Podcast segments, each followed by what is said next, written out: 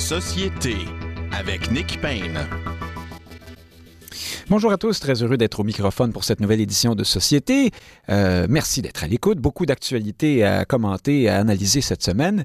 Euh, nous le ferons bien sûr avec nos panélistes habituels, Frédéric Lapointe, Frédéric Bérard, communément euh, appelé le duo des Fred, et Guillaume Rousseau se joignera également au panel pour l'exercice. Mais d'abord, euh, discutons d'un sujet qui a fait couler beaucoup d'encre, qui a fait beaucoup jaser euh, cette semaine.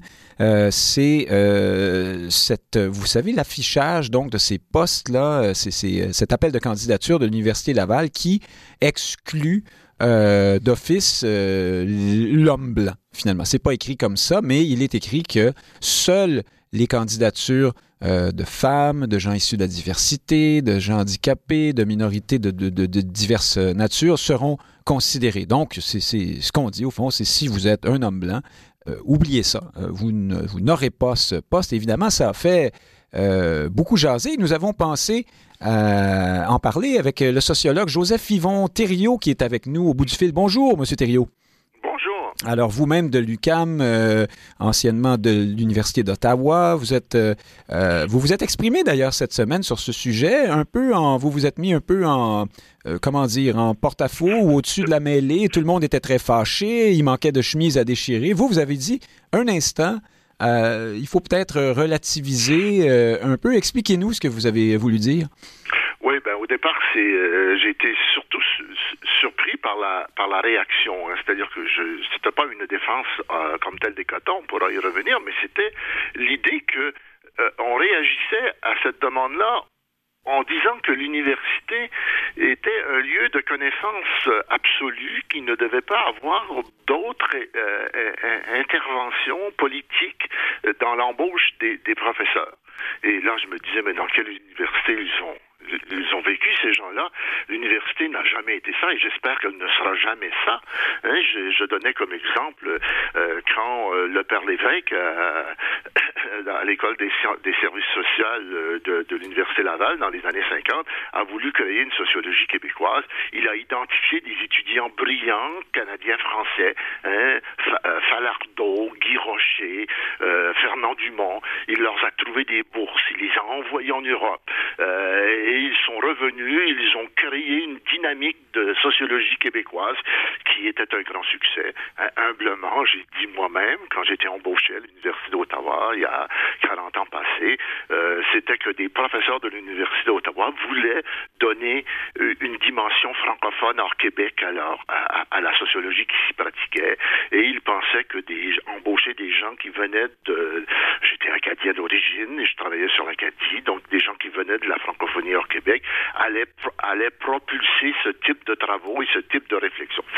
Donc, euh, c'est un peu cette réaction en disant, mais non, euh, euh, la réaction a été de dire, euh, l'université devrait être peuplée de ce que j'appellerais des savants fous qui n'ont aucun ancrage social. Et là, je dis, ben non, on ne fait pas ça au nom de la critique du, des quotas. Vous êtes en train de dire que dans notre que dans les universités actuelles, euh, on devrait embaucher seulement à partir du critère de stricte compétence, ce qui voudrait dire qu'on aurait des étrangers qui viendraient des grandes universités fondamentalement anglophones et américaines, hein, qui, qui, qui parlent français et qui devraient, qui, qui peupleraient nos universités. C'est une d'ailleurs des tendances majeures de nos universités actuellement. C'est un danger. Moi, je dis, en- en- il y a quelque chose entre les deux là qu'il faut discuter. Justement, euh, euh, euh, allons, commençons par ce que par votre première proposition, Joseph Yvon Thériault. Je, vais vous demander, est-ce que le parallèle que vous faites ou la comparaison peut-être tient? J'entends par là que le, le père Lévesque, par exemple, ne menait pas un programme euh, pan-canadien euh, de plusieurs centaines de millions de dollars euh, qui, qui, qui forçait l'ensemble des universités à trier les gens selon des couleurs de peau quand même. Hein? C'est c'est pas... euh, Ah, euh, là, vous avez une, euh, mais euh, vous avez une, euh, une partie de la réponse, c'est-à-dire qu'effectivement, il y a peut-être un problème. Mais je, dire, euh, je, je vois moi dans les dans, dans la politique des quotas hein, au moins euh, euh, deux enjeux d'une certaine façon. C'est effectivement l'idée que euh, on, on l'a noté là que le, que, que le gouvernement fédéral s'immisce dans les affaires des universités Et deuxièmement, que ces quotas sont sont des quotas qui sont d'une abstraction absolue, c'est-à-dire que c'est c'est le miroir des, de, de, de, démographique de la société canadienne. Et tu dis ça, c'est c'est pas c'est pas une vraie politique de quotas parce que euh, je, je, donnerai juste l'exemple des des, des, des, des autochtones. Hein? Mhm. Les autochtones étudient souvent au Canada pour des raisons historiques en anglais et même les autochtones québécois. Hein. Donc, ils ne sont pas 5 de la population euh, dans le monde universitaire francophone. Hein. Ils, sont, ils sont moins que ça. Mhm. Euh, d'autre part, euh, il, y a une sous-diplomation. Hein. Des quotas intelligents, c'est des quotas qui, qui, se fondent pas sur la population, mais qui se fondent sur des bassins réels de possibilités. Si en biologie, il y a il y a, 40 de femmes qui ont des doctorats.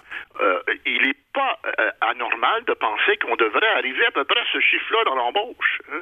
Euh, mais il faut, c'est sur les, c'est sur les diplômés qu'on le fait, c'est sur les bassins d'équité. Donc ça, c'est juste. Mais ce que je, ce que je veux dire, moi, c'est que la réponse actuellement à peu près de tous les chroniqueurs, etc., c'est de dire non, les universités devraient se fonder sur une, une intelligence abstraite et, on dit, ben non, euh, je vous donnerai, si à, à, à, Rimouski, par exemple, vous aviez deux candidatures à un poste d'océanographe. Hein.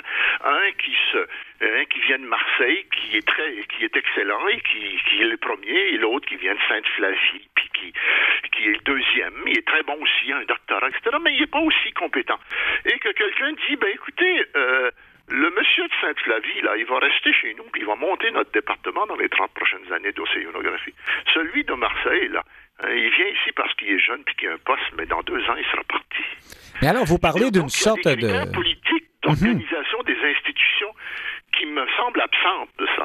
Mais euh, alors, vous êtes en train, un peu en train de dire des quotas, oui, ou une, forme de discrimination positive, pour employer le terme à la mode, euh, oui, quoique vous, ce, dont vous parlez, Joseph Yvon est plus large que le principe de la discrimination positive. C'est une sorte de, sélection ou de, comment dire, de choix éditorial presque.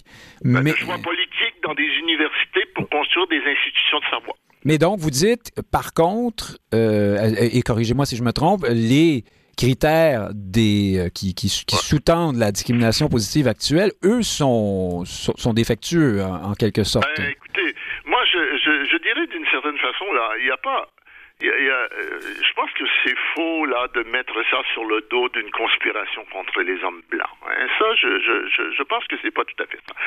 Euh, actuellement, il y a un mouvement profond qui vient de la démocratie occidentale qui est vers l'inclusion. Et ce mouvement-là, il est présent depuis deux siècles. Hein. Je veux dire, on a inclus les femmes, on a inclus les noirs, etc. Et donc, hein, c'est la, la volonté. Ce mouvement-là, il s'est accentué dans les années 60 avec le, le providentialisme qui est euh, la, ce que mon collègue Jacques Beauchemin a appelé la société des identités, ce qui fait que aujourd'hui, là, il serait très difficile, peu importe où vous êtes, là, dans une université, dans un gouvernement, de ne pas songer à l'inclusion. C'est un domaine qui n'est pas imposé hein, par, des idéologues seulement, qui, vient du profond de la société, même dans les, petites communautés rurales que, quand vous connaissez, vous regardez, les gens sont pour l'inclusion aujourd'hui. Hein. Ils pensent à ça, ils disent oui, oui, on veut des immigrants, on veut du monde, puis il faut les inclure dans nos sociétés. Donc ça, c'est un mouvement mouvement, ça m'apparaît un mouvement très profond. Il faut en tenir compte. Hein. Euh, il faut en tenir compte avec un autre complément qui est celui d'une communauté de sens, hein, d'une communauté de un, monde commun. Et, des institutions communes, etc. Et donc, c'est ce mariage-là. Et donc, et, de dire, oui, il nous faut des politiques. Et donc, ce que je dis actuellement, c'est effectivement euh, euh, l'imposition, mais même par le gouvernement fédéral, mais il faut avoir vécu comme moi dans le milieu de la recherche euh, au Québec aussi, là, pendant les 40 dernières années, pour comprendre que ces mouvements-là, ils sont très présents au Québec. Là. Hein, le, mhm. Fonds québécois a un programme de, dédié aussi d'équité, de diversité puis d'inclusion. Euh, ces, ces, projets, à chaque, à chaque demande de subvention, il vous dit faites attention à ça. Euh, je veux dire, il n'est pas allé jusqu'à euh, mais il n'embauche pas de profs, mais il y a, déjà il y a déjà nommé des il y a, déjà eu des programmes au Québec pour embaucher plus de femmes. Ça fait ce que je dis, c'est que ça on fait toujours ça dans les universités que que de temps en temps on, on dise on, euh, on va utiliser des grandes manières pour y arriver plus rapidement, en autant que c'est bien fait. Mais effectivement, ce que je dis, c'est la centralisation là-dedans a pas beaucoup de sens. Si, les si on disait aux universités, faites-le en fonction, faites des choses en fonction de votre de votre de votre capacité, en fonction de votre hein, il y a des il y a d'autres éléments que, que les quatre groupes là. Hein, votre capacité, vos, vos, vos, objectifs, ainsi de suite. Mais vous dites, euh, Joseph Yvon que euh, il faut pas subodorer un complot, un vaste complot, bien euh, bien sûr. Mais euh, ce fameux programme, vous, vous l'avez euh, effleuré, euh, de, des exigences et pratiques en matière d'équité, de diversité et d'inclusion, auxquelles souscrivent désormais les chaires du Canada, là, la Fédération des chaires de recherche du Canada. Et d'ailleurs, ils ont ajouté par la suite un D hein, à EDI, un autre D pour le décolonialisme. Euh, et il est écrit là-dedans que tous les domaines du savoir euh, en ce qui a trait aux sciences humaines sont touchés par le, colonialisme. Il y a quand même là une forme d'idéologie euh, très forte qui dépasse, qui nous amène ailleurs. Euh, alors qu'à ce jour, on pensait que la quête du savoir tout de même était le, rôle premier. Oui, oui je, pense qu'effectivement, là, je euh, là-dessus, je, vous donne euh, raison. Mais ce n'est pas parce qu'il y a une espèce d'instrumentalisation d'un mouvement d'inclusion qui est un mouvement fondamentalement démocratique. Hein. L'idée que les groupes sociaux les plus défavorisés dans nos sociétés et qu'on peut identifier soient représentés.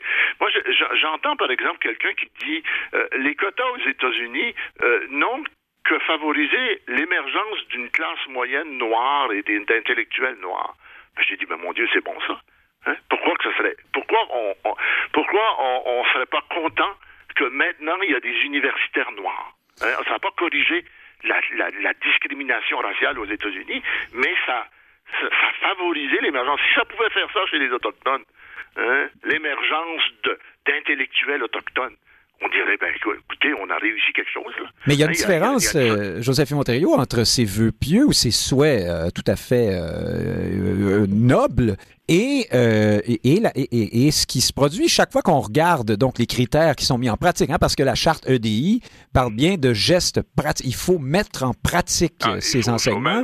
Et là, ça nous donne des affichages comme celui de l'Université Laval, où quand on fait la somme et la soustraction et l'addition et la multiplication et la division de tout ce qu'on demande là-dedans, ben c'est quand même toujours l'homme blanc au bout de la ligne. On a beau ah. euh, pas vouloir voir le complot, c'est quand même le grand méchant euh, qui est toujours entre les lignes de tout ça. Oui, parce que 62% des professeurs, chercheurs euh, qui ont des chaires à l'UCAM, à l'UCAM à Laval, sont des hommes blancs. Ben oui, mais est-ce que l'homme blanc, est-ce qu'on n'est pas en train de créer un, une communauté, un groupe social? Qu'est-ce que c'est l'homme blanc? Euh, ben, c'est une vaste question.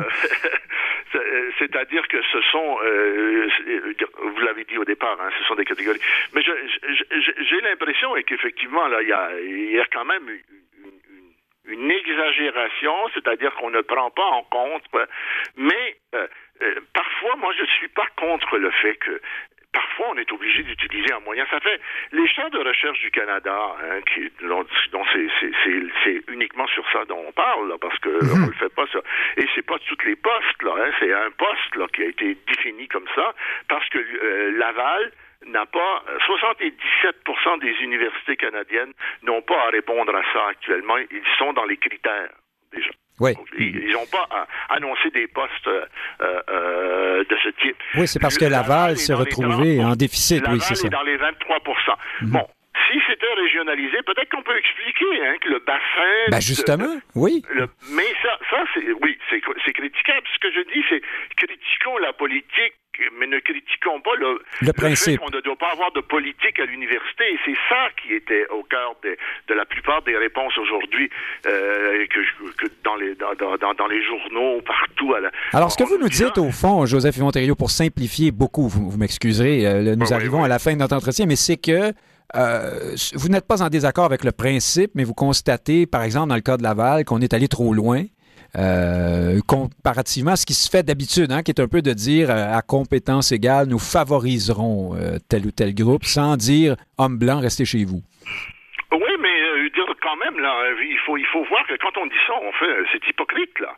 Je dire, on est dans une université que ça fait 40 ans qu'on favorise l'embauche de femmes et pas toujours à compétence égale, hein, des femmes compétentes mais en disant on veut des femmes dans nos départements. Hein. Euh, C'était et, et, et, du moment qu'elles sont dans les dans, dans, le top là de, de, de, de, la liste de sélection, on dit ben tiens, on a une femme qui est bonne, on la prend. Mhm. Et, c'est pas dire qu'on fait ça et qu'à un moment donné, parce que ça arrive pas, on dit, écoutez, on va le, on va l'écrire. Hein, moi, je pense qu'on ne doit pas en faire une politique générale, mais que, qu'à un moment donné, on se dise, écoutez, il nous manque de monde qui, définit la diversité dans nos institutions. Je, dis, euh, on a fait ça pour les francophones. Euh, moi, je viens d'une université, l'université d'Ottawa, où toujours on nous répondait ça quand on demandait des francophones, puis, puis même des Québécois, pour, pour que les étudiants se retrouvent hein, avec des gens devant eux qui ont une, une même connaissance du monde intime. Euh, ils nous disaient, euh, vous remettez la compétence en question. Et on disait non, on remet pas la compétence, on y ajoute un élément à la compétence. Ces gens-là, ils sont diplômés, ils ont des doctorats, ils sont dans des domaines de, de, de, de spécialisation reconnus. On, et donc, il y a, y, a, y, a, y a une je, je, je, pense qu'il ne faut pas trop politiser cette, cette, cette, dimension-là et il faudrait, il faut y inclure dans notre réflexion un, un élément que c'est la démocratisation du savoir qui exige ça. Là, hein. En France, hein, l'idée qu'une société doit, dans toutes ses sphères d'activité, elle est plus riche s'il y a une population plus... On est tous d'accord pour dire que l'inclusion des femmes dans l'espace public, ça a été quelque chose de, de bien euh, oui, il y a presque tous. Hein? Il y a toujours, euh, il y a toujours trouver quelqu'un qui n'est pas d'accord avec ça. Joseph Yvon Thériault, mais ah oui, bah, bah, sans doute, on en trouvera. On va essayer d'en trouver pour la prochaine émission. oui. C'est pas les gens à votre émission qui sont Non, non, non, mais non, c'est bien sûr que non. Euh, Joseph Yvon Thériault, sociologue, auteur aussi de nombreux ouvrages. Merci euh, de nous avoir proposé un point de vue qui va faire jaser nos panélistes probablement pour le reste de l'émission. Donc j'exagère, mais on va en parler sans doute. Merci d'avoir été avec nous ce midi. D'accord, merci, au revoir. Merci, au revoir. Dans un instant, chers auditeurs, Frédéric Bérard et Guillaume Rousseau se joignent à nous pour le moment. Frédéric Lapointe, qui en connaît une partie sur le monde euh, de l'éducation et du, de, de, de l'enseignement supérieur aussi, euh, et euh, qui est accessoirement vice-président du Mouvement national des Québécois. Bonjour, Frédéric Lapointe. Bonjour. Qu'est-ce que ça vous... alors, récapitulons, revenons un peu au départ. L'Université Laval affiche ses postes en disant, nous ne prendront que des candidatures de telle, telle, telle, telle et telle minorité. Quand on, fait la somme de tout ça, on constate essentiellement que les hommes blancs ne sont pas bienvenus, leurs candidatures ne seront pas euh, euh, considérées. Je, ça a l'air fou dit comme ça, mais c'est ça quand même. Hein? il n'y a à peu près aucune autre catégorie qu'on peut exclure. Euh, sinon, les chiens saucisses ou je, ne sais pas. Qu'est-ce que déjà là là-dessus, qu'est-ce que vous en pensez? Et plus largement, est-ce que comme plusieurs dans ce débat, vous vous situez, plusieurs ont déchiré plus ou moins euh, euh, fortement leur chemise, tout en ajoutant que mais c'est quand même bien de favoriser telle ou telle candidature, ce qui au fond revient un peu au même, euh, en moins, moins flagrant que ce que ce qu'a demandé l'Université Laval. Ben, M. Thériault a fait deux rappels très utiles. Le premier, c'est que les Canadiens français, particulièrement en situation minoritaire, hein, c'est pas le cas à l'Université Laval, mais en situation minoritaire, ont pu bénéficier d'un tel angle ou d'une telle politisation des nominations. C'est un rappel important. La deuxième chose qu'il a Dans leur propre pays. Oui, quand exact. Même. Hein, dans, leur propre pays. Léger détail. Euh, bon. Oui, léger détail, mais on fera le procès du Canada une autre fois avec, avec, plaisir. Euh, la deuxième chose qu'il a rappelé, c'est que tout le monde est d'accord pour l'inclusion. Euh, ce qui me fait dire que euh, cette politique fédérale euh, est une magistrale opération de défonçage de portes ouvertes et que, comme souvent, quand on essaie de défoncer des portes ouvertes, eh bien, on va trop loin.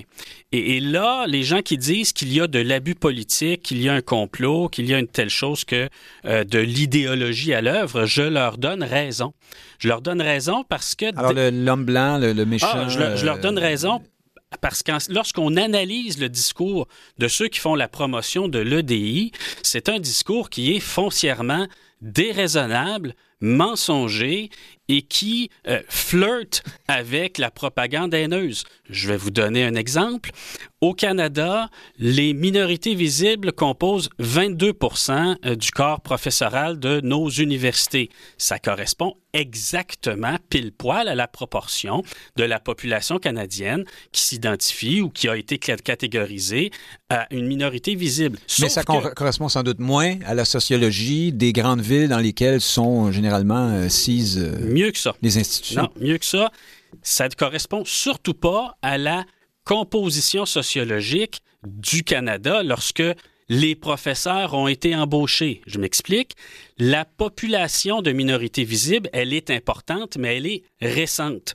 Alors, c'est un problème d'optique qu'on voit souvent. Les gens qui débarquent au Canada ne peuvent pas être professeurs d'université, majoritairement du moins, à leur arrivée. Et donc, il faut un certain temps pour que la proportion, normalement, la proportion de professeurs d'université reflète la population canadienne. Or, spécialement dans le cas des universités, ça suit la même courbe. Donc, il y a une forme de discrimination positive. Pourtant, quand vous interrogez le syndicat canadien des professeurs d'université, la conclusion qu'ils tirent sur l'état de la composition des professeurs d'université au Canada, ils disent la chose suivante, c'est le signe de la suprématie blanche. Les universités participent de la suprématie, Le racisme suprématie systémique, blanche donc. et du racisme systémique, alors que les statistiques, quelle que soit l'angle que vous prenez, disent exactement le contraire. Alors, Alors, parce que vous, vous dites, euh, les proportions actuelles reflètent peu ou prou, euh, et, même, et même excèdent euh, la, le nombre de gens issus des minorités visibles que de, de ça excède de loin ce qu'on s'attendrait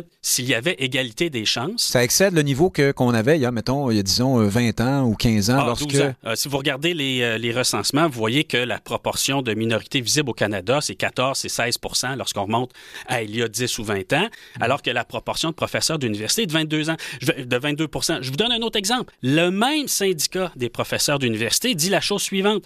Les professeurs de minorités visibles gagnent moins que les autres. C'est la preuve du suprémacisme blanc. Ben non, c'est juste la preuve qu'ils sont plus jeunes parce qu'ils sont plus nombreux parmi les nouveaux. Alors, quand on est face à une telle malhonnêteté et incapacité intellectuelle et scientifique, on est obligé de se demander si c'est pas l'idéologie qui est derrière. On est obligé de se demander si on n'est pas face à de la propagande haineuse et non pas simplement de la défense de droit. Ah, la table est mise. Alors, Frédéric Bérard, chroniqueur au journal Métro, essayiste, vous venez d'ailleurs de faire euh, paraître L'homme de paille. Est-ce que c'est vous, ça, d'abord? Bonjour, Frédéric Bérard. Ben oui, c'est moi, Frédéric Bérard. Non, je suis pas l'homme de Vous paille. n'êtes pas l'homme de paille. On va voir si Guillaume Rousseau amène un homme de paille dans la discussion. Il est avec nous, il est avocat. Bonjour, Guillaume Rousseau. Bonjour. Merci euh, d'être parmi nous. Commençons par euh, Frédéric euh, Bérard. Alors, cette, ces postes qui excluent l'homme blanc, euh, Frédéric Bérard, est-ce que vous êtes dans le clan de, de Guy Nantel, qui est celui qui a, qui a lancé cette nouvelle en quelque sorte? hein? Je, je vous mets, je, je fais exprès pour vous mettre mal à l'aise en commençant. Oui, oui, ça commence fort. Hein. Euh, on, met en, euh, on, met en ligne et puis j'entends la pointe gueuler à la propagande haineuse. Je me dis, non, mais de quoi parle-t-on? De quoi parle-t-on? 319 du Code criminel, de la propagande haineuse, un crime haineux.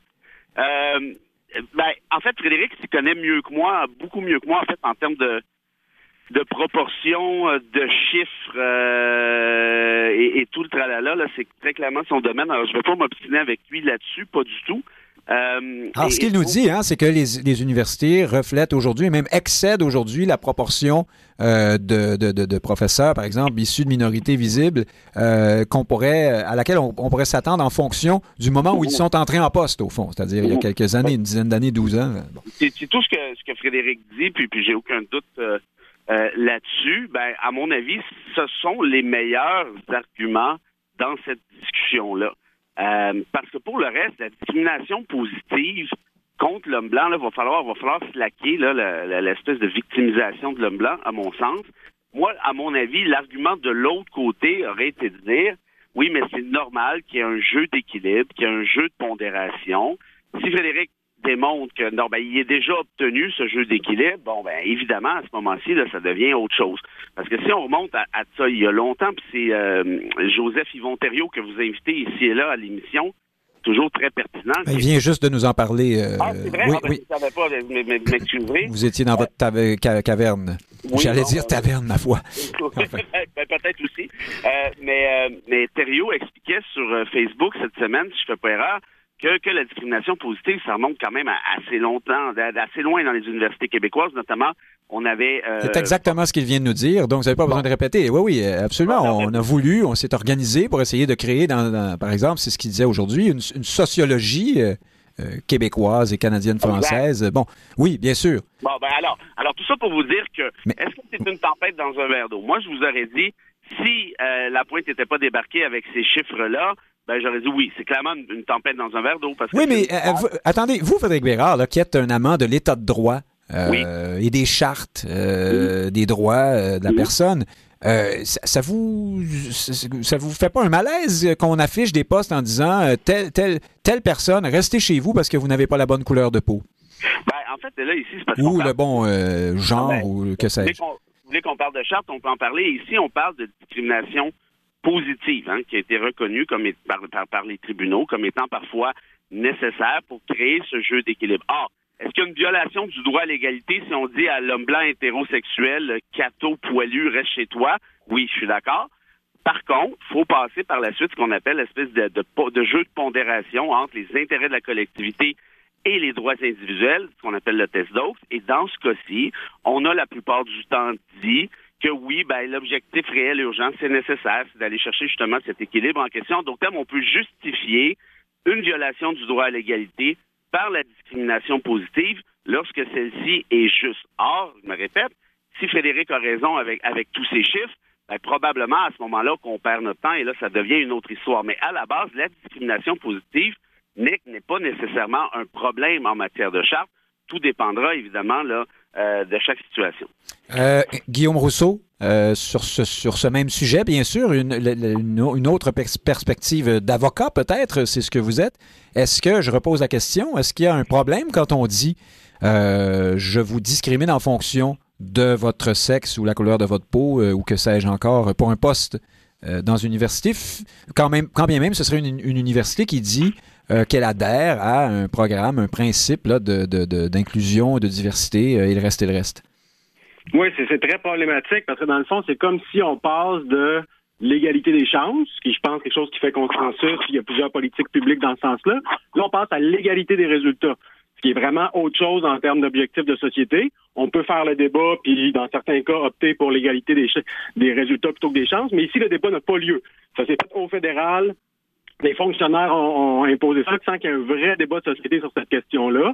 Donc déjà ça, ça m'apparaît euh, largement problématique qu'on soit passé comme ça de l'égalité des chances à l'égalité des résultats sans qu'il y ait vraiment un débat de société euh, là-dessus. Là.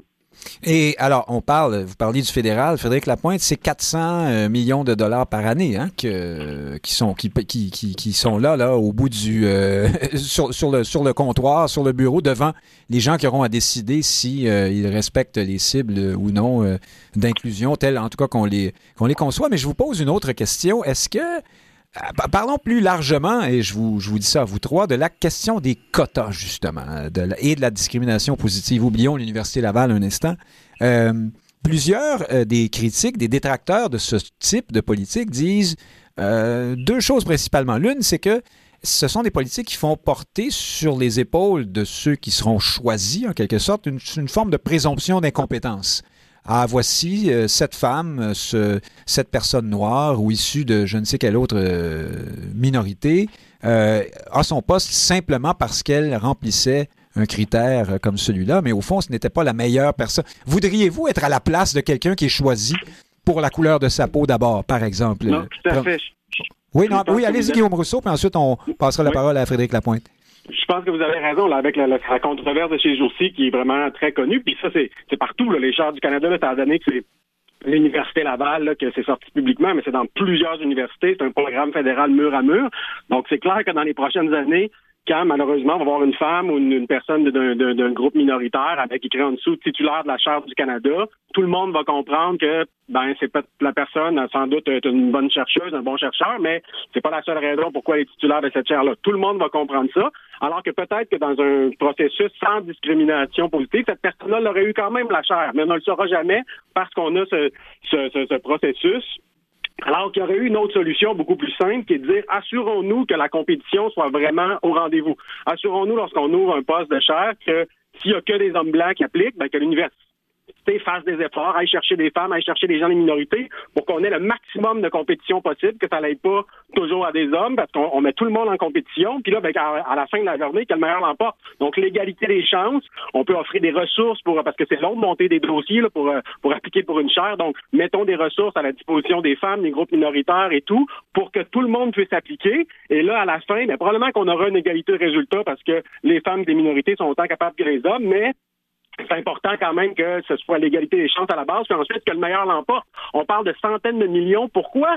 Pour trouver des solutions en matière d'environnement, d'économie, de santé. Il faut absolument avoir les meilleurs chercheurs pour ça. on ne peut pas se permettre de prendre, parce qu'il faut, faut, se comprendre, les talents de chercheurs sont également répartis entre les hommes et les femmes. Donc, si vous excluez 50% de la population, les hommes, mais forcément, les chercheurs que vous allez choisir, ce ne sont pas toujours les meilleurs parce que vous aurez euh, exclu 50 des gens. Donc, du point de vue des, compétences à aller chercher, de l'avancement des connaissances, c'est une catastrophe. Et en plus, pour ces femmes-là, qui dans plusieurs cas l'auraient mérité, même dans un processus plus compétitif. Mais effectivement, quand on va voir du, chaire du Canada va penser, bon, bon, on le sait bien, elle a obtenu cette chaire-là parce qu'il y avait un quota. Alors, c'est vraiment de, de, de, valeur pour ces femmes-là, ces gens des minorités qui, dans bien des cas, auraient obtenu quand même les chaires dans un, dans un contexte compétitif normal, sans l'idéologie du fédéral qui est imposée ici. Alors, la présomption d'incompétence. Donc, Frédéric Lapointe, euh, ce que dit Guillaume Rousseau, euh, la, l'égalité des chances, hein, des ouvertures, des possibilités, plutôt que l'égalité obligatoire des résultats, euh, qu'en, pensez-vous? Et, et, et Guillaume Rousseau a effleuré le deuxième élément dont j'allais parler, qui est généralement au centre des critiques de, ceux qui sont contre les quotas, c'est de dire que, inévitablement, la qualité du, savoir, au fond, du travail, pourrait s'en trouver euh, diminuée puisque nous ne saurons jamais si nous avons vraiment embauché, les meilleurs, en quelque sorte, et euh, nous faisons intervenir toutes sortes de, de, de, critères, de valeurs, de facteurs autres que ceux de la capacité euh, intellectuelle et, que sais-je des, euh, des candidats. Oui, je pense j'ai plus peur de l'autocensure des scientifiques en raison des mouvements de foule, des tabous, de la politisation euh, de l'université, que j'ai peur des chaires du Canada mal orientées. D'une baisse de, niveau, vous voulez Oui, c'est ça. C'est vraiment la castration du discours public chez les universitaires qui, est un, qui est un problème pour la science? Maintenant, que, voulez-vous dire par là? Ben, un exemple? que les universités universitaires ne vont pas, euh, par exemple, euh, critiquer les articles pseudo-scientifiques de leurs collègues lorsque ces articles portent sur des thèmes politiques bien en vue ou dans l'air du temps, même si la solidité des données ou des conclusions est, très faible. les universitaires cherchent à, être acceptés euh, de leur père, cherchent à obtenir des fonds, cherchent à promouvoir leur carrière au sein de l'université. Donc, ils sont très sujets à l'autocensure, y compris l'autocensure euh, au plan scientifique.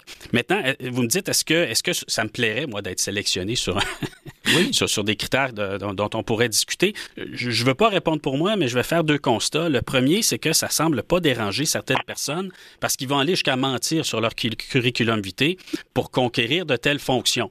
Donc, faire passer pour des Autochtones. c'est un exemple. Et puis il y en a certains qui euh, se font passer pour plus noirs qu'ils sont. Enfin bref, il y a toutes sortes de choses qui se passent.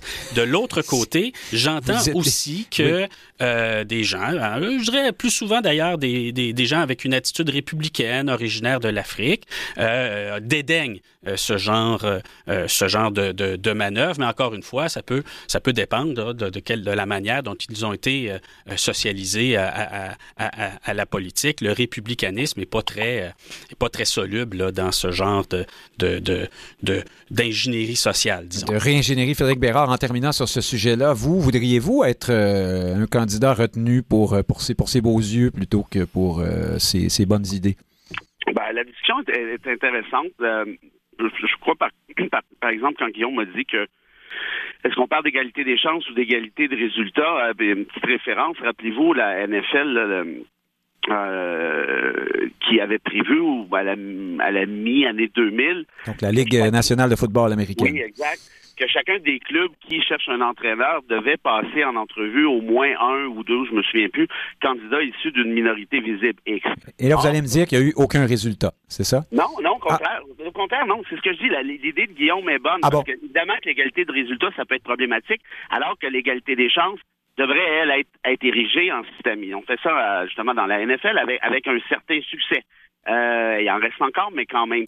L'autre affaire qui m'embête dans la façon dont vous posez la question, mais que je dis en tout respect, c'est que c'est un peu biaisé. C'est que vous semblez dire que si la personne obtient le poste euh, de ce fait-là, c'est qu'on présumera qu'elle est incompétente et qu'elle l'a obtenu par rapport à la couleur de sa peau. Oui, je grossis le trait, mais on pourra avoir un doute à tout le moins. Hein? Évidemment, puis ça, je comprends bien. Mais il ne faudrait pas oublier une chose là-dedans. Quand on dit qui est le meilleur chercheur, il y, a vraiment un processus ici qui est par la, à la base très subjectif aussi. Il faudrait pas oublier ça. Là, c'est pas comme si euh, c'est pas mathématique tout ça. Et, la dernière, euh, le dernier élément que je soulèverais en réponse à votre question, qui, est pertinente, c'est la, chose suivante. Est-ce qu'on accepterait, par exemple, qu'il y ait un anglophone qui, euh, je sais pas moi, siège à la, chaire de recherche de la francophonie X? Est-ce qu'on serait à l'aise avec ça? Moi, c'est drôle, dans les universités actuellement, ils recherchent beaucoup de profs, et là je parle de droit notamment, entre autres, pas seulement ça, mais entre autres, de profs qui seraient en mesure d'enseigner le droit autochtone. Ben, vous savez quoi? Moi, je, je, n'y vois pas d'anomalie. Je trouve ça même assez normal que les prochains profs embauchés en matière de droit autochtone soient eux-mêmes ou elles-mêmes autochtones. Et, on a exactement le même réflexe lorsqu'il est question de francophonie, de québécitude ou ainsi de suite. Euh, en d'autres termes, c'est pas un jeu qui, qui, est scientifiquement exact, tout ça. Et est-ce qu'on peut donner une certaine chance à certains groupes minoritaires peut-être d'accéder un peu plus facilement? Ben, alors là, ça, ça pose une dernière question. Je ne voulais pas en poser une autre, mais allons-y. Euh, Frédéric Bérard, le, Québec est-il l'Alabama. Est-ce qu'il euh, y a un, décalage entre les politiques du gouvernement fédéral canadien euh, et, la réalité québécoise? On a parfois l'impression, quand on lit certaines chroniqueuses du devoir, par exemple, qu'on est ici dans un pays qui a euh, procédé à l'esclavage et enfin de façon très large. bref, que nous sommes un État du sud des États-Unis. Est-ce que est-ce qu'on a est-ce que ces politiques-là résonnent ici? Est-ce qu'on en a besoin autant, même que, euh, je ne sais pas, en, Alberta ou, euh, ben, au Manitoba? je, dis n'importe quoi, mais... Vous référez à Émilie Nicolas sans la nommer, mais maintenant qu'elle vous a barré de Facebook, elle ne pourra plus voir vos, commentaires à, son effet. Oui, mais elle n'est pas euh, capable de bloquer Radio-VM, donc c'est autre chose. Oui. oui. mais en fait, je vous réponds, il faudrait faire attention à la victimisation de l'autre côté. Hein? Je pense pas que personne... En fait, il y en a, il y en a des bozos, là prof amarant, machin, là, Ottawa, là, qui traite le Québécois de, les Québécois de racistes, et ainsi de suite. Mais, mais euh, là, je vais parler pour ah moi. oui, mais c'est plus que des. C'est une culture, ça, Frédéric Bérard. C'est pas seulement le prof machin. Euh, c'est assez de. Mais, oui, mais faut pas le grossir non plus au point de jouer au persécuté à nouveau. La réalité, c'est que, soyons honnêtes, là, on a, il y a personne, moi, moi je dis pas, je dis pas que le Québec est l'Alabama, on est Mais je, vous pose la question plus, plus directement en, lien avec notre sujet, au fond. Est-ce que au Québec, on peut dire que, historiquement, les personnes noires ont été exclues des universités parce que nous n'aimions pas la couleur de leur peau, et, etc., etc.? Il n'y a pas comme une sorte de... exactement ce que je suis en train de vous répondre. Si vous comparez à l'Alabama, évidemment, tout l'espèce de, réflexion qu'on est en train d'avoir devient, devient, devient Devient ridicule, bien sûr, oui. Non, mais comparons-nous au Canada anglais, disons, euh, qui, ben, a déjà ben, une culture plus proche euh, ben, de la culture nord-américaine anglaise que nous. Ça, probablement que la pointe va être encore en meilleure mesure que moi de répondre à ça parce qu'il a sûrement ses chiffres entre, les mains. Ce que je sais, moi, c'est que, je m'en fous un peu de la Saskatchewan, pour être honnête. Ce que je sais, par contre, c'est qu'effectivement, à certains niveaux, ça me semble assez normal, je me répète, d'avoir, par exemple, un autochtone qui enseigne le droit autochtone. Je, trouve ça assez, je dirais, naturel comme tel. Et est-ce qu'on doit ou on peut prendre des moyens pour réaliser cet objectif-là? Je pense que oui. Maintenant, et, c'est ce que j'allais dire euh, tout à l'heure, ceci dit, je comprends très bien que c'est un jeu qui est dangereux, comme le disait euh, Guillaume et comme le disait Frédéric aussi. Je comprends très bien qu'il peut y avoir des glissades qui deviennent peut-être même inarrêtables en un sens. Et donc, pour ça, il faut le, réfléchir intelligemment et peut-être éviter la victimisation d'un côté comme éviter la victimisation de l'autre. Alors, changeons complètement de sujet. Guillaume Rousseau, je commence avec vous. On ne peut pas ne pas parler du plan santé euh, du gouvernement Legault présenté par le ministre Dubé cette semaine. Alors, euh, si les oppositions au Québec euh, sont allées exactement là où on imaginait qu'elles iraient, c'est-à-dire dans une critique assez féroce de, ce, de cette proposition, en évoquant l'électoralisme notamment. Euh, il faut quand même noter que la réception dans le commentariat, oui, mais aussi euh, chez le personnel de la santé notamment, est assez bonne, voire excellente à ce plan, du moins sur le diagnostic qu'il pose, en tout cas, dans, pour ce qui est des, des, manières, des méthodes et de, de, de, la suite des choses, c'est moins clair. Mais vous, qu'est-ce que vous en avez pensé, Guillaume Rousseau? Ben, moi, j'essayais de voir un peu euh, l'annonce, donc le, plan de la réforme de la santé annoncé cette semaine par rapport aux réformes des 20-30 dernières années, parce que c'est un peu ça la question. Oui, on veut des réformes, oui, il y a des solutions, mais finalement, c'est comme si ça a déjà essayé puis que ça n'a pas fonctionné. En même temps, il y a peut-être des nuances à faire quand on dit ça, c'est-à-dire que ce qui a particulièrement pas fonctionné, c'est les grandes réformes de structure, les, les, C3S, après ça, les, les, les CUI, SSS et bon. Ce qu'on évite complètement cette fois-ci, là. Ah, exactement, avec la, la centralisation sur le docteur Barrette et tout, là, on évite les grandes réformes de structure, même qu'on décentralise un petit peu, donc on touche un tout petit peu aux structures, mais dans le sens de ne pas renforcer la, la, réforme Barrette. Donc, on met ça de côté et on va plutôt sur des, des, des solutions un peu plus pragmatiques, donc les, les, les groupes de médecine familiale, les infirmières cliniciennes, il y a le côté aussi la fin du temps supplémentaire euh, obligatoire. Ça, je pense que c'est ce qui explique en grande partie la, la, la, réaction positive de plusieurs euh, syndicats. Donc, on y va vers des solutions plus pragmatiques, donc que l'argent suive le patient et tout. Ça, ça fait penser un peu à certaines des réformes qui ont été tentées fin des années 90. Là, euh, dans le fond, le virage ambulatoire, il y, avait de ça. tout ce qui a suivi la commission Claire, on était beaucoup à ce moment-là sur les groupes de médecine familiale. Et la raison pourquoi ça n'a pas marché à l'époque, c'est qu'on était en déficit zéro et en coupure du fédéral dans les transferts aux provinces. Donc, les idées étaient bonnes, mais le contexte était tellement difficile que ce qu'on économisait en, ayant des chirurgies d'un jour, ben, on ne le réinvestissait pas dans les CLSC, dans les services euh, et soins à domicile comme on devait. Donc, le contexte a fait rater ce genre de solution-là. Là, on ramène ces solutions-là dans un contexte où la lutte au déficit pour le déficit zéro est beaucoup moins intense, mais n'empêche que la question du financement se pose. Il n'y a pas tant de détails dans, dans le plan côté financement, côté échéancier, et on s'entend si le fédéral n'augmente pas substantiellement les transferts, ce plan-là va peu fonctionner. Donc, on revient un petit peu dans, c'est le début des années 2000, 20 ans plus tard, on rejoue la même pièce avec, oui, les bonnes solutions, mais qui échoueront si on n'a pas le financement substantiel qui est toujours bloqué à Ottawa. Frédéric Lapointe, Paul Saint-Pierre Plamondon dit que c'est un programme électoral. Euh, ce plan-là, sans plus. Euh, bon, ça pourrait être un bon programme électoral. Néanmoins, euh, qu'est-ce que vous en pensez, vous? Ben, c'est un programme électoral, mais pour un gouvernement qui a un mandat dans le corps. Euh, en campagne électorale, en général, on va formuler des promesses qui n'ont pas été remplies par les gouvernements précédents. Hein, on va vendre de l'espoir et on va dire, ben là où les autres ont échoué, moi je réussirai. Puis je prendrai une promesse emblématique. Tout le monde un médecin de famille. D'ailleurs, la CAC Hein, euh, Alors, j'allais dire que vous êtes cynique, mais là, vous êtes terrible. Ah, sur, la santé, je vais l'être. Alors, la mais, il faut dire qu'on euh, on, renonce à cette promesse, mais on, on décide d'accorder, de donner plus de, plus, de pouvoir, plus de capacité d'action aux infirmiers. Il faut quand même dire ça aussi. Euh, c'est une des façons dont on dit qu'on va pallier à ce manque de médecins de famille. Alors voilà, donc ils marchent sur la peinture et ils font œuvre utile en recadrant les attentes euh, de la population par rapport à ce qui peut être raisonnablement euh, livré hein, en quelques années. Ah, c'est la promesse qui n'avait pas de sens, au fond. c'est probablement la promesse, d'ailleurs, de tous les partis, de toutes les élections depuis un certain nombre de décennies, euh, qui n'était pas raisonnable, sauf et, peut-être que quelqu'un un jour aura le courage de le faire, sauf à faire des omnipraticiens au Québec, des employés de l'État. Et, je pense que le gouvernement, euh, la CAC comme parti d'opposition, était très ferme à, l'effet de faire payer les médecins le milliard de trop qu'ils ont reçu euh, du duo Charret, euh, pas Charret, mais euh, Couillard, et, Barrette. Ils, étaient très fermes dans le fait de les obliger à travailler davantage. Il semble que leur dernier mandat leur a enseigné soit la modestie, soit le manque de volonté politique. Frédéric Bérard, ce plan parle notamment de... il y a comme une sorte de, de principe de domino. on veut aller chercher, je ne sais plus, c'est 2000 infirmières, je pense, à l'étranger non, on veut ouvrir 2000 lits et on veut, euh, de ces 2000 lits dépendent au fond du recrutement d'un certain nombre d'infirmières à l'étranger. Voilà, je me souviens plus du nombre exact. Est-ce que euh, est-ce que c'est réaliste et réalisable selon vous? Ben, écoutez, sur la question des, chiffres très précisément, j'en sais trop rien.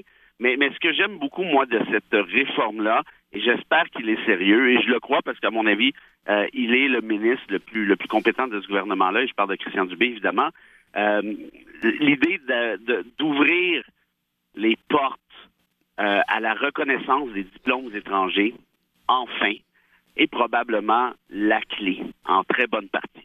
Pas, la seule clé, évidemment, mais c'est l'une des clés les plus névralgiques. Pourquoi? Parce que combien d'exemples que je peux connaître, que vous pouvez connaître, que tout le monde connaît, qui sont bien même détaillés statistiquement parlant, de gens qui ont immigré ici euh, avec des diplômes, je veux dire, d'une valeur X et qu'on les sous-utilise. Une anecdote très, très rapide. Je connais très bien une, neurologue, neurologue, c'est celle qui joue dans le cerveau, moldave, qui est débarquée ici en, je sais pas, 94, 95 environ, et qui vient tout juste, il y a de ça quelques mois, mois peut-être, d'obtenir son baccalauréat en sciences infirmières. Pourquoi? Parce que toutes ces années-là, donc pendant 25 ans ou à peu près, elle a travaillé comme auxiliaire infirmière, faisant ses cours du soir pour devenir infirmière, elle-même qui est neurologue en Moldavie. Donc, en d'autres termes, est-ce qu'on aurait, je l'ai dit en tout respect pour les infirmières auxiliaires, évidemment, mais est-ce qu'on aurait pu mieux utiliser les compétences de cette personne-là? Est-ce qu'on pourrait encore mieux les utiliser aujourd'hui? Et là, je sais qu'il y a des trucs de, de reconnaissance partielle et ainsi de suite, des propédeutiques et tout le tralala. Mais quand tu débarques ici avec, avec une enfant de 9 ans, monoparentale, peut-être que tu n'as pas nécessairement le temps non plus de te taper euh, toute, toute, l'essence de. Est-ce qu'il pourrait y avoir des mini cours d'appoint peut-être? On les a pas actuellement ou si peu. Or, est-ce que Christian Dubé a idée d'aller dans cette direction-là? C'est ce que j'ai compris. Et à mon sens, bravo, encore une fois, c'est probablement l'une des solutions les plus appropriées. Et là, sur la question des infirmières, à, la question que vous posez, ben, je dirais que tout réside essentiellement là-dedans. Parce que c'est beau aller chercher des infirmières à l'étranger, mais si vous voulez les écœurer, à leur faire faire l'essence même d'un parcours x2, ben peut-être justement, ils ne viendront pas. Guillaume Rousseau, sur ce sujet, les infirmières euh, de l'étranger, je vous pose une question euh, peut-être euh, difficile. Je, ne, je n'ai entendu personne évoquer ce sujet à ce jour dans le débat public québécois en ce qui concerne le système de santé. J'ai euh, des témoignages de, gens qui ont été euh, souvent, euh, dont les, parents, les vieux parents par exemple, ont été hospitalisés dans la région de Montréal pour toutes sortes de problèmes de santé. Euh, c'était des fois des personnes avec des, difficultés, euh, des pertes euh, cognitives et le reste et le reste. Et se, se sont retrouvés dans certains hôpitaux où le personnel infirmier est à ce point issu de l'immigration assez récente que la barrière de la langue et de la culture devenait un, véritable problème, un facteur de stress, d'angoisse pour les personnes hospitalisées. Est-ce que vous pensez qu'on qu'on ignore une forme de... Est-ce qu'il y a un problème qui est en train de naître là, si, on veut toujours comme ça euh, euh, utiliser l'immigration comme solution miracle à, nos problèmes? Oui, effectivement, c'est un, très bon point. Je pense que la, question des, infirmières étrangères ou de d'autres professionnels de la santé qui pourraient immigrer au Québec, je pense que ça peut être une, solution d'appoint. Euh, je pense que ça peut être un plus, mais c'est certainement pas miraculeux. Puis aussi, faut pas oublier qu'il existe euh, au Québec ce qu'on appelle des ordres professionnels. Donc, ces gens-là, leur rôle, ces, ces organismes-là, et c'est un peu des contre-pouvoirs, parce que quand le gouvernement voudrait arriver avec le bulldozer puis dire accepter tous les professionnels étrangers sans trop poser de questions, les autres professionnels vont dire non au nom de la protection du public. Et la protection du public, ça peut être de s'assurer que le diplôme moldave ou euh, botswanais ou autre, qui est peut-être pas exactement le même niveau que le diplôme nord-américain, ben soit reconnu effectivement comme une coche en dessous et que la personne soit appelée à faire des cours supplémentaires. Ça peut être aussi des questions de langue. D'ailleurs, au Québec, pour être membre d'un ordre professionnel, il faut absolument pouvoir pratiquer en français. Prévu par la Charte de la langue française. Donc, tout ça doit être mis en œuvre, notamment par les ordres professionnels. Et c'est là que ça achoppe. Et c'est pas parce que les ordres professionnels sont euh, strictement corporatifs. Là. Euh, ben, il y a ça aussi. En fait, hein, euh, ben, en, fait, en fait, en théorie, non, parce qu'ils sont là pour défendre la protection du public. Et pour parler pour mon ordre, souvent, les avocats se plaignent que le barreau ne défend pas les avocats et leurs intérêts, mais défend plutôt la protection du public. Ensuite, on pourrait nuancer, mais c'est pour vous dire que leur rôle, c'est la protection du public. Donc, dans ce cas-ci, par exemple, s'assurer que les, les, les, les étrangers qui arrivent ici connaissent suffisamment le français et les codes culturels. Donc, n'oublions pas les ordres professionnels et n'oublions pas toute la question de l'immigration c'est bien beau l'immigration. Ensuite, il faut une intégration. Et là, il y a des, là, il y a des échecs au Québec flagrants en termes de francisation au niveau de la langue, au niveau de la culture et tout. Donc, il faudrait, dès qu'on parle d'immigration, il faudrait vraiment avoir un modèle d'immigration beaucoup plus fort au Québec, ce qu'on n'a pas à l'heure actuelle avec euh, la politique fédérale qui, qui exige même pas de connaissance du français pour avoir la citoyenneté canadienne, le multiculturalisme et tout. Et le Québec n'a pas un modèle suffisamment fort euh, alternatif par rapport à ça Ça, plus la protection du public et le mandat des autres professionnels, ça fait en sorte que forcément, c'est un petit peu limité, à mon avis, cette solution-là. Mais ça fait partie, avec d'autres solutions, de, possiblement euh, la grande solution, la grande réforme, ça a sa place, mais ça reste très limité, je pense. Alors, passons d'un plan à un autre plan. Frédéric Lapointe et Frédéric Bérard vont avoir hâte de nous en parler. Le plan environnemental de Stephen Guilbeault présenté euh, euh, cette semaine. Monsieur Guilbeault, qui nous a dit que son plan était mieux détaillé que le plan québécois. D'ailleurs, c'est euh, un détail que j'ai, remarqué en ce qui me concerne. M. Guilbeault, depuis certaines déclarations de François Legault en campagne électorale, semble plutôt fâché contre, contre le Québec. Mais c'est une autre question. Qu'avez-vous pensé de sa proposition? Alors évidemment, en Alberta, tout le monde, y compris l'opposition néo-démocrate, euh, dit que ce plan est irréaliste. Euh, mais c'est pas euh, la même chose partout. Hein. Qu'est-ce que vous pensez, vous? Ben, je, je me souviens plus où j'ai lu cette analyse, euh, mais elle n'est pas de moi. Euh, les pays occidentaux euh, sont contraints, face à la crise climatique, de naviguer entre l'acceptabilité sociale de leurs mesures et l'exigence qui est posée par les données scientifiques, ce qui fait, ce qui donne des gouvernements qui fixent des cibles, qui lancent des mesures, qui mettent en œuvre des moyens, mais qui sont toujours un peu à court qui provoquent des, des, des insatisfactions, mais qui sont euh, un peu à court. D'ailleurs, euh, ce que j'ai remarqué à la suite de la production de ce, de ce programme, c'est qu'il a été salué par un certain nombre de personnes, mm -hmm. Laure Varidel, Karel Béran, des gens, des gens qui sont associés au mouvement euh, environnementaliste, mais qui... Et qui sont des amis de Stephen Guilbeault. par ailleurs, hein, ils se connaissent, sont de la même génération, j'ai rien contre ça, mais par ailleurs, il y a certains écologistes qui en avaient à l'encontre de ça, hein, qui sont davantage dans l'opposition, dans les, les, positions plus dures et qui sont très sévères à la fois envers euh, M. Guilbeault et envers euh, ses amis,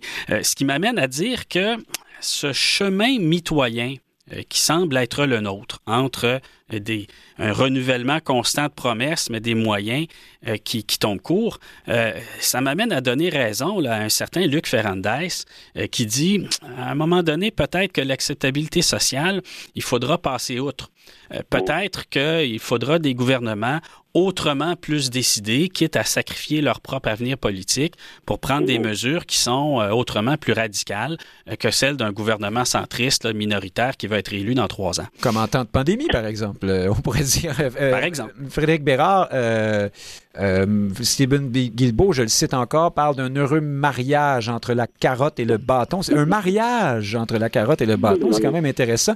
Mais il a dit aussi, il a déclaré, c'est le devoir qui rapportait ça, euh, qu'on ne peut pas limiter la production euh, pétrolière euh, canadienne. Qu'est-ce que vous pensez de son plan et de ses déclarations?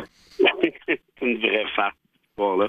farce. Voilà. C'est une vraie farce. Quand Guilbeault, cela dit, dit que son plan est meilleur que celui euh, du Québec. Sur pas les GES, là, entre autres, oui. Il n'y en existe pas au Québec ou à peu près, là. Fait on, on va partir de cette prémisse-là. Pour le reste, euh, Guilbeault, ben, on savait que ça allait être une clownerie, puis c'en est une clownerie, puis que Laure Varidel trouve que son ami est bien bon, ben oui, ben c'est ça, elle pensera. Mais reste que ce que j'ai compris, c'est que l'année prochaine, le, la production de pétrole au Canada va augmenter. Déjà là, là, pour le plan, on repassera. Et dans les objectifs prévus, l'industrie pétrolière n'aura pas à respecter ses cibles pour 2030. Pour 2030, Nick. Ça, c'est un peu comme si je disais que j'arrêterais de boire en 2055. Déjà là, ça fait pas sérieux. Mais là, je suis en train de vous dire, ah, puis finalement, j'arrêterai pas de boire en 2055. En d'autres termes, de quoi vous me parlez? Vous augmentez la production de pétrole, vous me dites que l'industrie pétrolière n'aura pas à respecter des cibles dans huit ans. Et là, la compensation, c'est dire, oui, mais on a conservé les cibles pour l'industrie hydroélectrique. Ah, ben là, ben voilà, ben c'est super, c'est merveilleux. Euh, vraiment, c'est un peu comme le, le petit bozo là, dans la cour, euh, dans, dans la classe de, du primaire qui énerve tout le monde, c'est lui qui retarde le groupe, c'est lui qui fout le bordel, et la prof décide de punir le petit nerd en avant en disant, ben non, mais toi, là, tu vas payer pour lui. Je veux dire, c'est lui le bozo, c'est lui le problème, c'est à lui qu'il faut s'attaquer. La réalité, c'est que le gouvernement Trudeau est un gouvernement d'hypocrisie en matière environnementale. C'est une clownerie sans nom, et je ne peux même pas croire que Guilbeault soit capable de présenter ces propositions-là en nous regardant et nous disant que oui, oui, vous voyez, c'est un heureux mariage de bâton puis de carotte. Il n'y a, y a aucun bâton là-dedans, puis la carotte, on la cherche encore. Tout ça pour dire que franchement, c'est désolant. Puis j'espère que ces gens-là, parfois la nuit, se réveillent en disant Qu'est-ce que je vais dire, moi, à mes petits-enfants dans 25 ans, quand on aura atteint le point de bascule et que l'humanité s'en ira dans le drain, qu'est-ce que je vais leur dire sur mon mandat de ministre de l'Environnement? Qu'est-ce que je vais leur dire? Guillaume Rousseau, êtes-vous aussi sévère sur la démarche du ministre Guilbeault et celle du gouvernement Trudeau de façon plus large? Frédéric Lapointe parlait à l'instant de gouvernement qui devrait euh, prendre des décisions euh, draconiennes, euh, quitte à risquer leur survie au pouvoir d'une certaine façon. Est-ce que justement, en signant cette entente avec Jack Meeting, garantissant une certaine solidité à, son gouvernement, Justin Trudeau ne s'était-il pas donné justement les moyens d'y de, aller plus généreusement dans le, dans le dossier de l'environnement? Peut-être, mais en même temps, il faut que les mesures soient euh, efficaces sur le plan de l'environnement, mais il faut aussi que ce soit juste sur le plan social. Donc, quand on augmente les taxes sur le gaz, mais ben, forcément, les familles à faible ou à revenu moyen avec beaucoup d'enfants qui doivent aller à la garderie, puis au travail, puis à l'école à l'autre bout de la ville, puis qui sont en banlieue où il n'y a pas de transport en commun, ben c'est un peu injuste. Donc oui, il faut, faut des mesures environnementales, mais ensuite, il faut les penser pour que ce soit pour que ce soit juste, qui n'est pas toujours le cas pour les familles qui payent beaucoup euh, la taxe carbone par rapport à d'autres euh, célibataires qui ont pas euh, qui sont en milieu urbain. Fait que là, c'est un petit peu plus compliqué de, que juste dire ben faut que ce soit plus sévère, faut que ce soit drastique, puis pas grave s'il n'y a pas d'appui et d'acceptabilité sociale. Je pense que c'est un petit peu plus compliqué que ça, même si effectivement il y a du vrai là-dedans.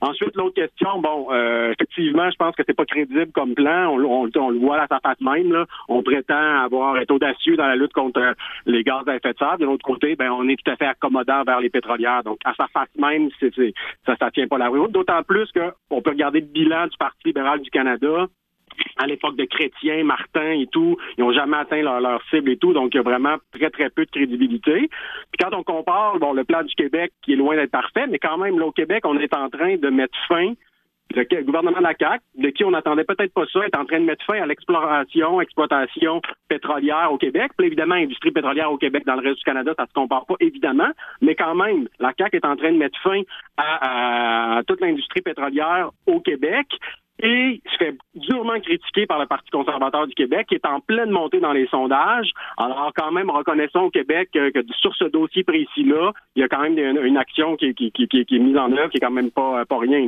En moins de deux minutes euh, à vous trois, nous apprenions hier soir, tiens, une petite nouvelle, que Catherine Dorion, euh, députée de Québec solidaire dans Tachereau, ne se représentera pas aux prochaines élections. Madame Dorion a enregistré comme elle sait si bien le faire, une vidéo euh, dans, le, dans laquelle elle lit un long texte, j'allais dire larmoyant, enfin très avec beaucoup d'émotion, dans lequel on apprend, Frédéric Lapointe, toutes sortes de choses. Moi, je, ne réalisais pas, mais Madame Dorion a presque été au pouvoir, hein, et elle a changé le monde euh, dans Québec. Oui, oui, c'est ce qu'on apprend dans cette vidéo. Sol Zanetti joue de la guitare en arrière-plan. C'est euh, magnifique, mais plus sérieusement, qu'est-ce que qu'est-ce que vous comprenez de ça, Madame Dorion? S'est-elle sentie euh, plus ou moins à sa place après des péripéties du début de, du mandat actuel de la CAQ? On n'a plus euh, beaucoup revu en même temps.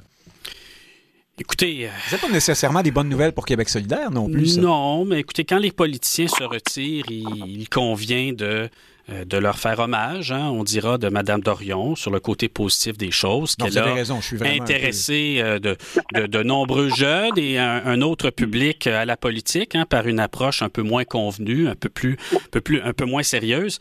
Mais il reste que, euh, disons, la perte de contact avec la réalité est sûrement un attribut plus propre aux artistes qu'aux politiciens. C'est épouvantable ce que vous dites. Frédéric Bérard, on, se moque bien, mais c'est terrible. C'est dommage en même temps parce que c'est une euh, députée bien en vue qui avait gagné euh, avec une forte, euh, hein, un, très bon score dans, dans, dans, Tachereau. Qu'est-ce que vous. Comment expliquez-vous que Mme Dorion s'en aille après seulement quatre ans comme députée? Je vois que la pointe vous a fait sentir cheap puis vous essayez de rétro-pédaler Non, non, je suis capable de me faire sentir mal moi-même, tout seul comme un grand. Non, non, mais en fait, euh, moi, c'est drôle, ce que j'ai compris, c'est que c'est plutôt un conflit de personnalité entre elle et Dubois qui euh, essaie de ramener le parti le plus possible vers le centre, euh, un parti de plus en plus convenu, en parlant de moins en moins de ah. souveraineté. Là, c'est pas à vous que je vais enseigner ça. La révolution n'est plus au rendez-vous. Ben, j'ai tellement pris de temps à me moquer de Mme Dorion qu'on n'a plus de temps pour Guillaume Rousseau pour. en fait, en deux mots, c'est la, baisse d'influence d'Option nationale au 5 QS. Ah. Je pense que c'est ça que ça, ça illustre. Bon, bon, on en reparlera la semaine prochaine. Merci à vous trois, Frédéric Lapointe, Frédéric Bérard, Guillaume Rousseau très agréable de, vous avoir entendu, chers auditeurs, d'autant plus agréable et euh, c'est toujours avec un sentiment de fierté et de privilège que nous vous savons à l'écoute. Merci d'être là, fidèles et nombreux, et en vous disant à la semaine prochaine.